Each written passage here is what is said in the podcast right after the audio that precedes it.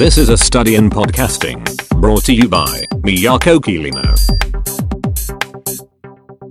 はい。皆さんどうもこんにちは。桐野都です。桐野都のポッドキャストの研究第39回目をお送りしたいと思います。桐野都のポッドキャストの研究。この番組は2008年からポッドキャストを続ける私、桐野都が、ポッドキャストについて勉強したり、ポッドキャストに関する最新の調査や研究を紹介したり、とにかく、ポッドキャストについて皆さんと一緒に考えていく、世にも珍しいポッドキャストです。というわけで、ちょっと長くないかな、この説明文。これちょっと長くないかな。もう放送作家が書いたわけじゃなくて自分で書いたんでね、自分に問題があるんですけど、なんか文章が長いよね。これいつ終わるんだろう、この文章って思いながら、ちょっと読んじゃった。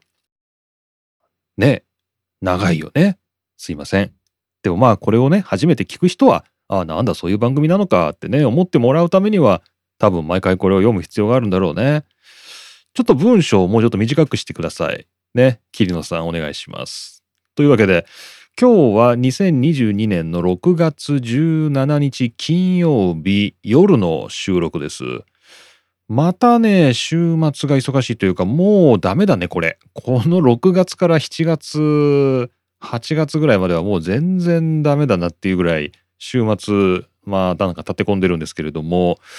今日はまあ金曜日の夜、まあ、ちょっとね、えー穏やかな感じで過ごせています。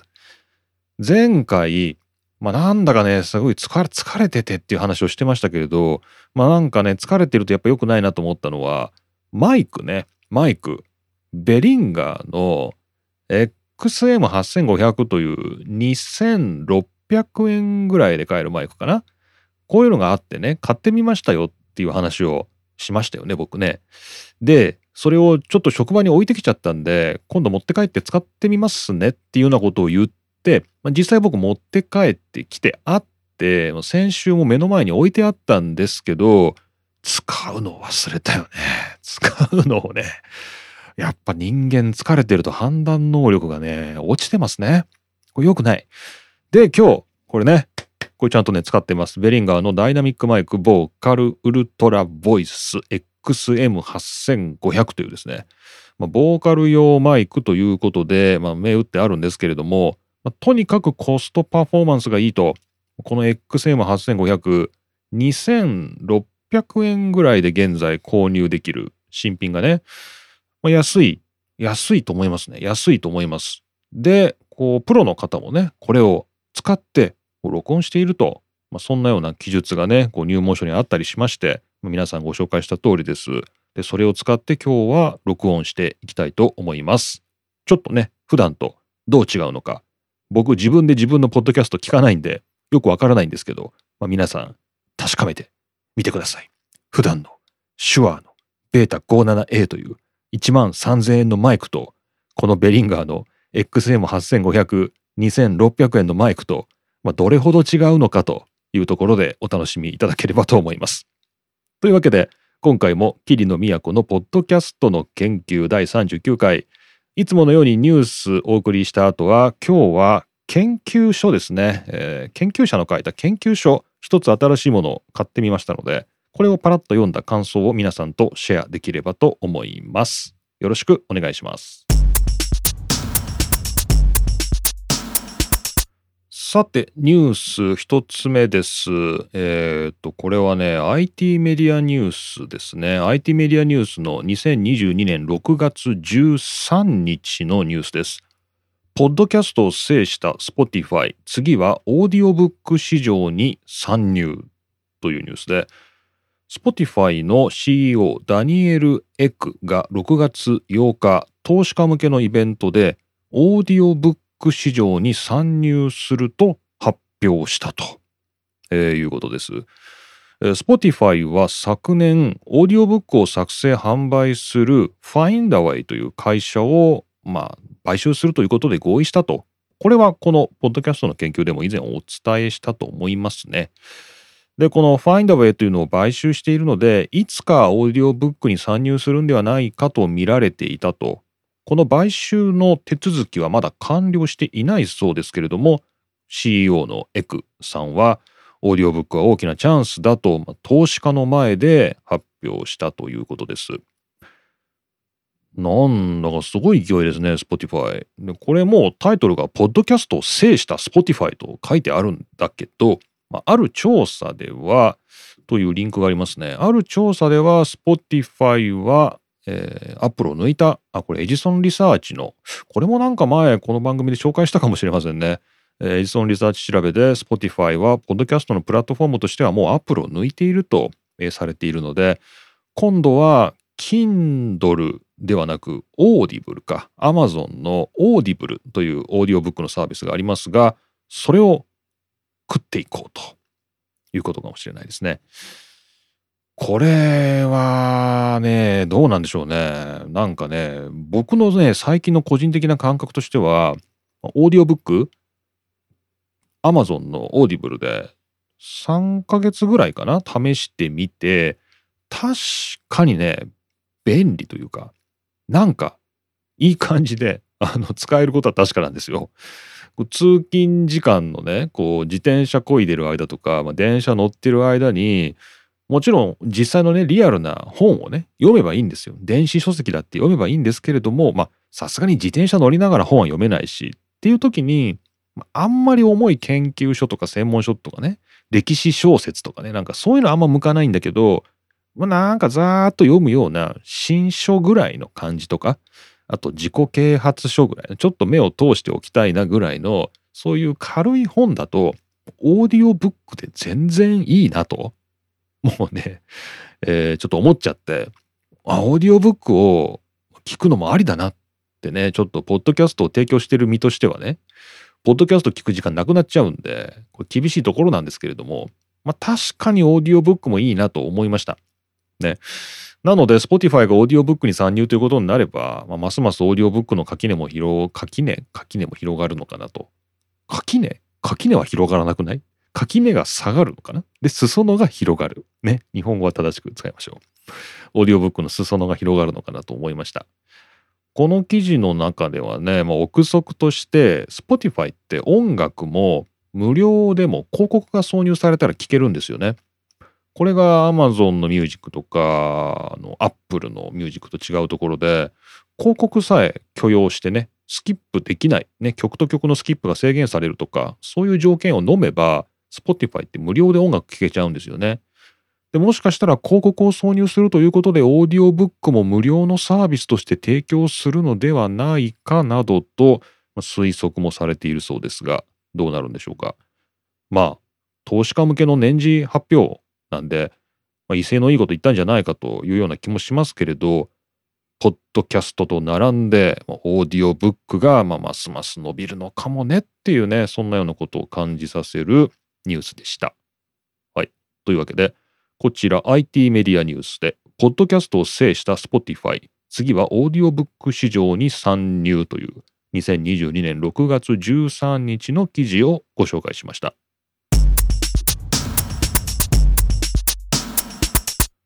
さて次のニュースです。こちらはデジデイですね。デジデイっていうのかな？デジデイの2022年6月8日の記事。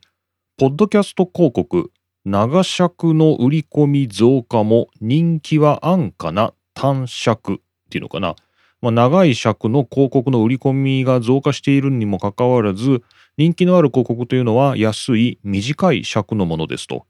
2分間の広告を最後まで聞きたい人がいるだろうかというようなですねサブタイトルがついています。えー、っとですね、これは広告の話ですね。ポッドキャストの収益化というところで、広告を入れましょうっていうのはいろんなところで見ますよね。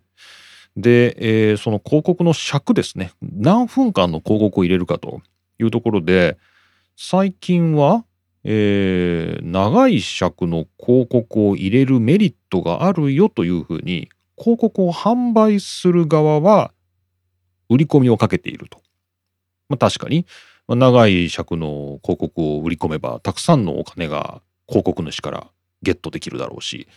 広告を販売している会社としてはそれは非常にメリットがあるっていうことなんでしょうね。ところがですね、まあ、実際には、えー、好んで挿入されている広告というのは1分未満のものでその方が広告としても安いしリスナーの関心を途中で失うこともないので短いものが実際のところは好まれているというまあなんか需要と供給のズレギャップっていうんですか？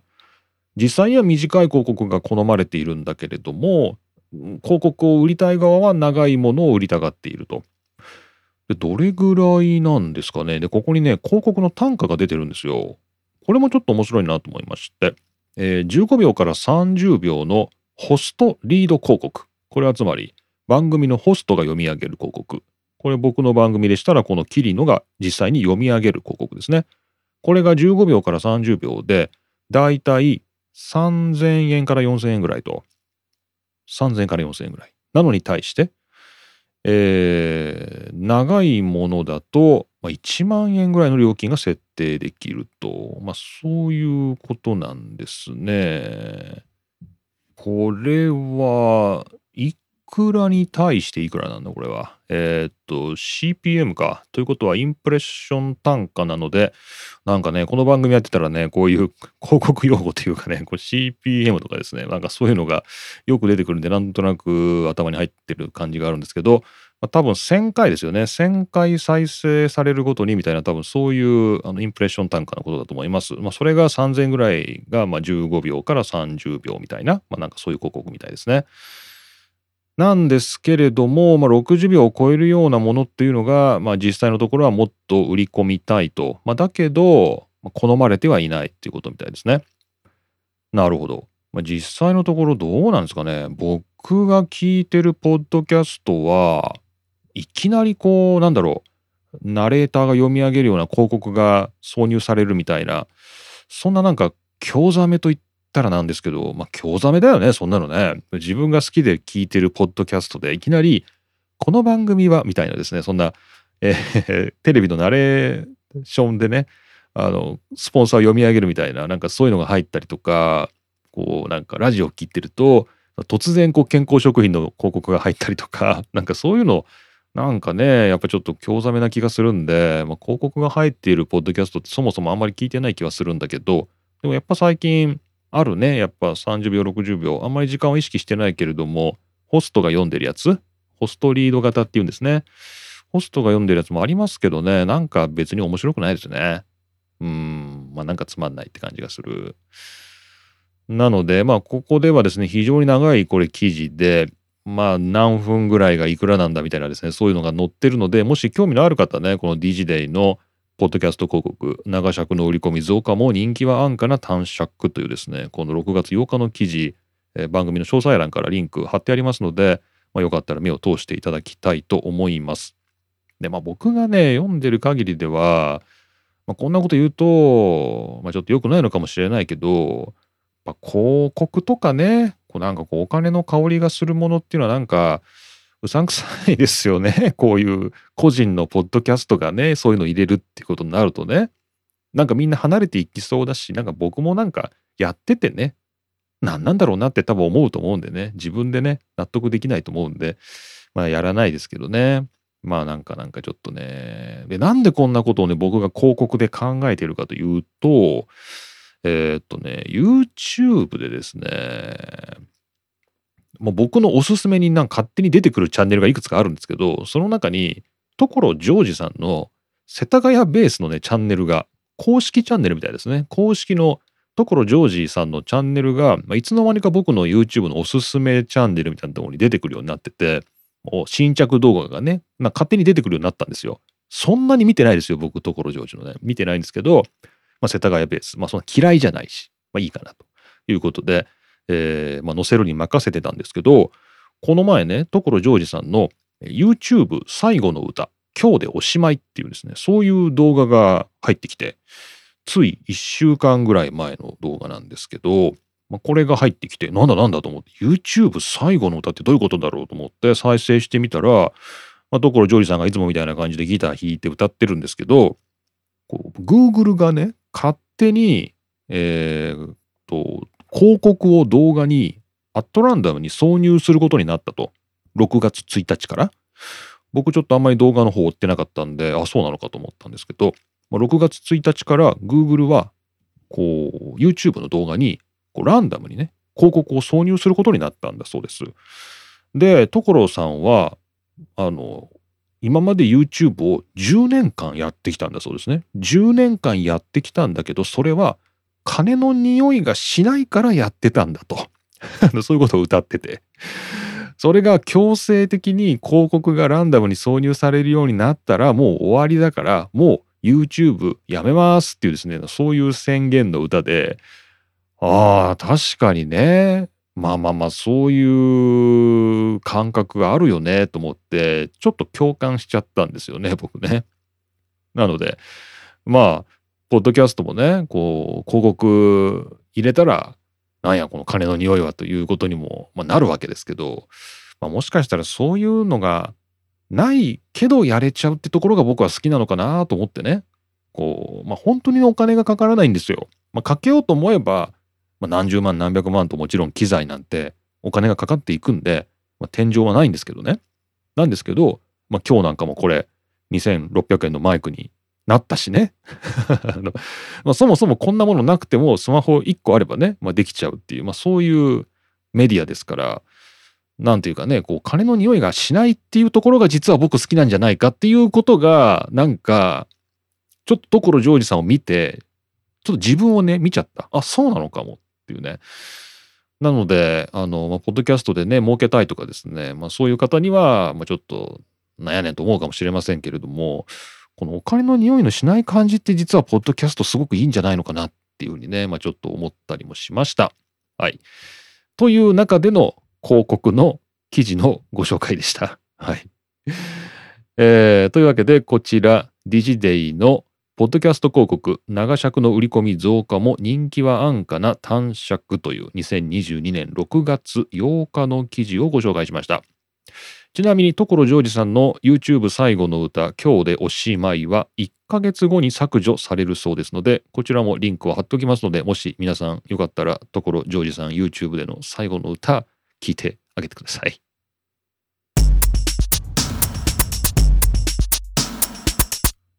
はい。今日はですね、ちょっと本を一冊持ってきました。えー、こちらですね、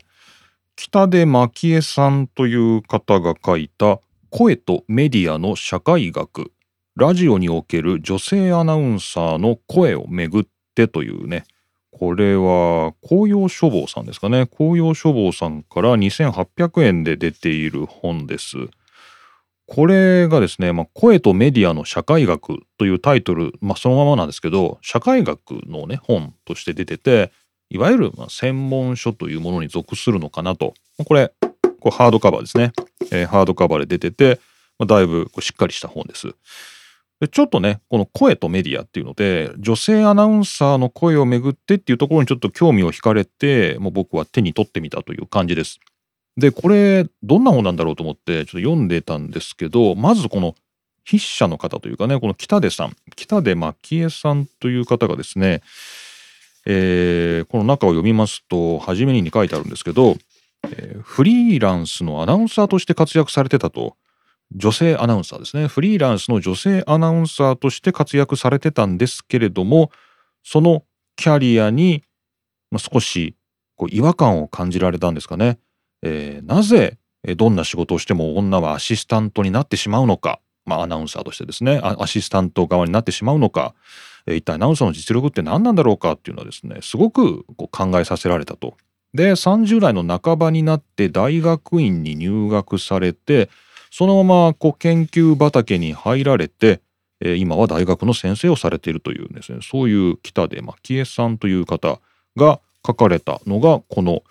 声とメディアの社会学です。まあ、これまで書き溜めてこられたいろいろな原稿をねこの一冊にこうコンパイルしたというかねまとめたというような形の、本のようです。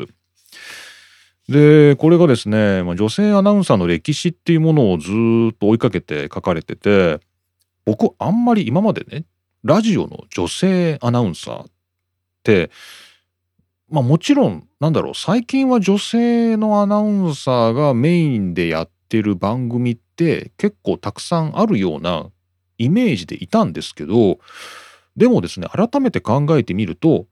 男性のパーソナリティがメインを張っていてそのアシスタント役に女性アナウンサーが入ってるっていうそういう看板番組って各局結構あるなっていうふうにねこの本をちょっと開いてみて身の回りをね見渡してみたら思いました。でこれがですねまあ実はそういうふうに女性アナウンサーっていうのはラジオの中で、使われてきた側面もあるんですよねっていうことがちょっと一部書かれているところがあって、すごく面白かったんでちょっと今日紹介しようかなと思いました。で今ちょっと僕が開いてるのは、えー、これは何ページですかね133ページで、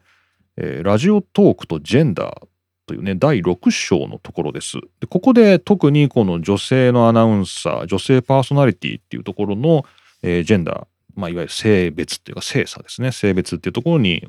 こうフォーカスが当てられてます。でここに書かれてて面白かったのが、えー、ラジオの、えー、パーソナリティっていうのは、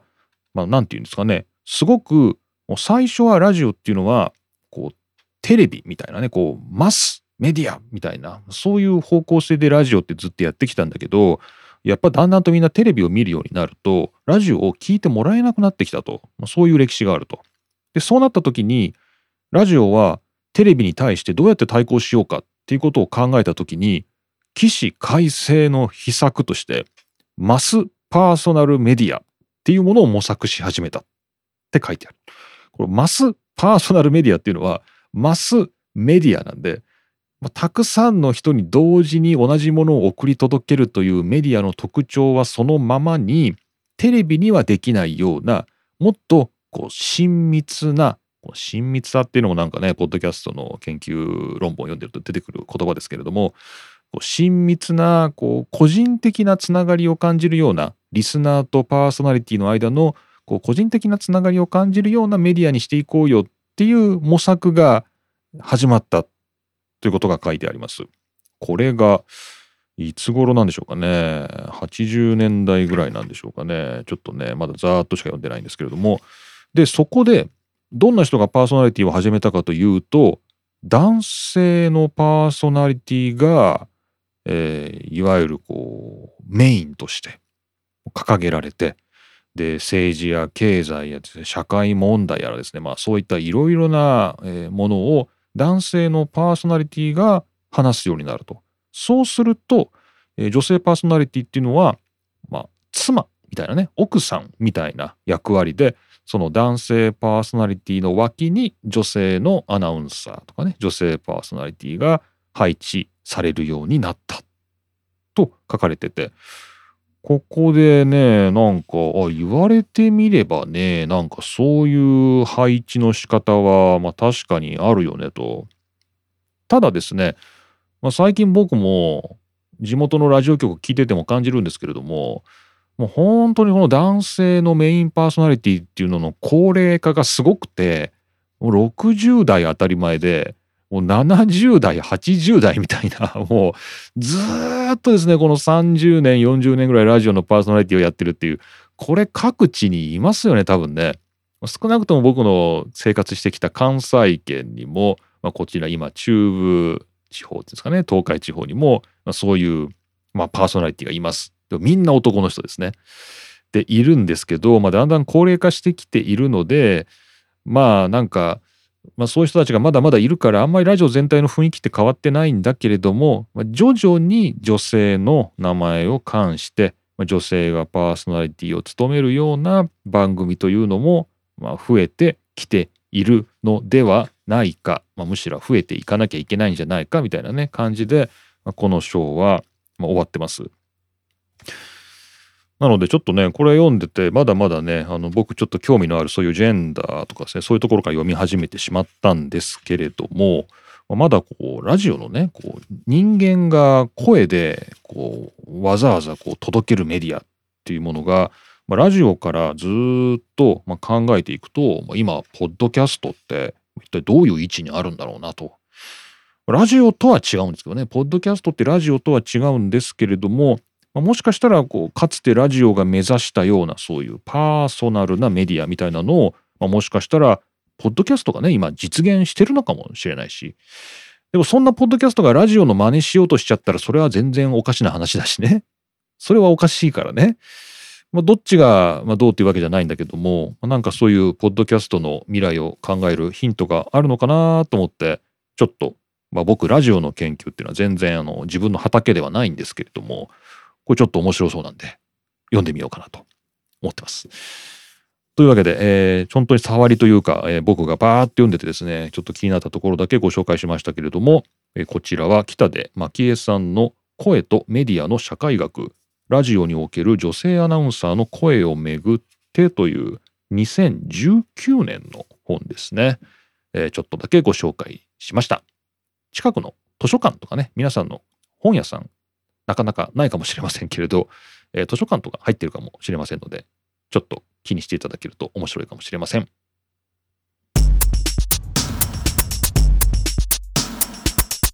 はい、メッセージいただきました。ありがとうございます。この番組ではマシュマロという匿名でメッセージを送信していただけるサービスを使っています。リンクが番組の詳細欄、エピソードの詳細欄にありますので、ぜひマシュマロそちらからお送りください。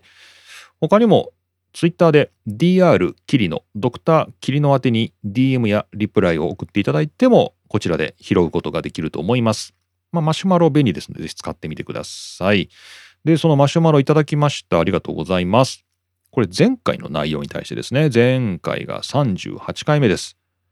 寝本のことですが、寝るときに使うイヤホン、略して寝本っていうね、話を前回しました。寝本のことですが、私も iPhone についてきたイヤホンが痛いし、こんがらがるし、困っていました。困りますよね、あれね。先日、桐野さんのお話を聞いて、アマゾンに寝本を探しに行き、アマゾンに探しに行きっていう表現ちょっと面白いな。アマゾンに寝本を探しに行き、なんて読むか分かりませんが、えー、ダミーパウですかね。ダミーパウというメーカーのワイヤレスの寝本を購入しました。おかげさまで睡眠導入のストレスも減り快適になりました。見た目が父の補聴器とそっくりですので、私も年をとって補聴器を装備するとしたらこんな感じかなと思います。きっかけをくださってありがとうございました。ということで、こちら匿名でマシュマロいただきました。ありがとうございます。このダミーパウっていうものかな？このいかにも中華メーカーっぽい感じの名前がいいですね。これ今ちょっと調べてみようかな。えー、っと、アマゾンのダミパウ、ダミパウ、ネホンってなんか出てきますね。ダミパウですかね。あー、なんかすごいおしゃれな感じの、こう、耳に、なんていうのかな、こう、こうカナル型なんですけれども、ちょっと耳のこう外耳の部分に引っ掛けるサポートの形がついてるタイプみたいですね、これ。こう僕の家にあるやつだと、坊主のね、えー、クワイエットコンフォートのイヤホンがこんなようなサポートがついてて、これ全然落ちなくてすごくいいんですけどね、シリコンだとシリコンでできてると思います。多分そんなのがついてるのかな？こちらも5399円で400円オフのクーポンがついてますので、まあ、僕の買ったやつとあんま値段が変わらない感じかな。なるほど、なるほど。これありますね。なかなか良さそうで、これもありですね。しかし、ほんといつの間にこんな値本っていうキーワードが、え、メジャー化したんだろうっていうぐらい、アマゾンでは商品の中に値本、値本、値本って入ってる商品がめっちゃたくさんありますね、これ。いつの間にかね。本当にね、2年前、1年前なんて本当に隠語みたいな、こう、ファンの中で、こう、知ってる人は値本って言うんだけど、それが全然こう、商品として流通するなんて全然考えられないようなね、感じだったんですけど、今すごい値本たくさんありますね。まあ、寝る時にみんな聞きたいんだね。はい。というわけで、マシュマロさんどうもありがとうございました。えー、っと、まあ、そんなわけで僕、あれからまた毎日毎日僕の買った寝本ですね、えー、使ってます。まあまあね、いいですね。やっぱり、電池は、やっぱ切れちゃうね。でもね、切れるね。なんかね、この前、朝、夜、あの、聞き始めて寝て、で、朝ちょっともう一回聞きたいねって時にちょっと電池まだ残ってたみたいな話しましたけど、あれは多分ね、こう、タイマー機能で45分で切れるとか、1分で切れるとか、多分そういう機能を使うと電源がオフになってバッテリーが残ってるっていうことなのかなっっていう感じでちょっとまだ検証できてないんですけど、今のところ、やっぱり全体でバッテリー1時間半ぐらいしか持ちませんので、まあ夜聞き始めたら、まあ朝は切れてますね、バッテリー。でもまあケースに入れればすぐ充電できるんで、まあそんな全然不便はないですけども、まあ寝るための本とイヤホンって感じです。もう寝るためのイヤホン。寝てる間ずっと聞くとかは無理ですね。もう寝てる間だけじゃなくて、ね、寝る、ね、寝つくまで聞くっていう、まあ、本当にそういう絞った用途のイヤホンです。で、それを僕非常に今のところあの気持ちよく使えてます。はい。というわけで、えー、どうもマシュマロありがとうございました。また皆さんからマシュマロメッセージをお送りいただけると嬉しいです。マシュマロは、えー、専用のリンクが番組の専用、えー、詳細欄に貼ってありますのでご利用ください。マシュマロお待ちしております。よろしくお願いします。はい。というわけで今回もほとほと疲れまして。いやもう今日は本当疲れましたね。今日は金曜日の夜ですから、でもね、今日はね、お酒を飲んでないんですよね。お酒を飲んでないから、もう頭がクリア。やっぱお酒飲まない方がいいんじゃないのかな、これ。なんかね、疲れて帰ってくるとどうしてもお酒を飲んじゃう。もう本当にね、イギリスの産業革命期のね、労働者階級の気持ちがよくわかる。もう疲れ果てて帰ってきたら酒でも飲まないともうやってらんないっていう。もうね、ほんとそういう気分になってお酒どうしても飲んじゃうんですけど、まあ、今日なんかはね、えー、っとね、歯医者さんね、夕方行かなきゃいけなかったりとか、あと、まあ、ポッドキャストも撮れたら撮ろうかなとか、いろいろ思ってたんで、お酒を飲まなかったんですよね。そういう意味ではね、楽ですね、今日はね。じゃあ飲ま、じゃあ普段から飲まなきゃいいじゃんっていうね、思いますけど、はい。でもまあ今日は頭がクリアで、まあほとほと疲れた一日の終わりではあるんですけれども、まあ、なんとなく爽やかに眠ることができそうです。というわけで、えー、今日のポッドキャストの研究第39回目でした。まあ、次回はもう6月も末になっちゃってね、梅雨もね、今入りましたけれども、梅雨明けちゃうのかな？まだ明けないか。もうちょっとね、かかりそうですけれども、えー、天気が悪くなってくると、まあ、なかなか出かけることもできなくて、ちょっとストレスがたまるんですが、まあ、皆さんどうぞ、ポッドキャストもお楽しみいただければと思います。というわけで今回も霧の都がお送りしました。今日のマイクはベリンガーの XM8500 でお送りしました。皆さんいかがだったでしょうか？また感想ないと思うけどね。ないと思うけどね。えー、普段とこんな風に違いました？みたいなのがあったらまた教えてください。それじゃあまた次回お会いしましょう。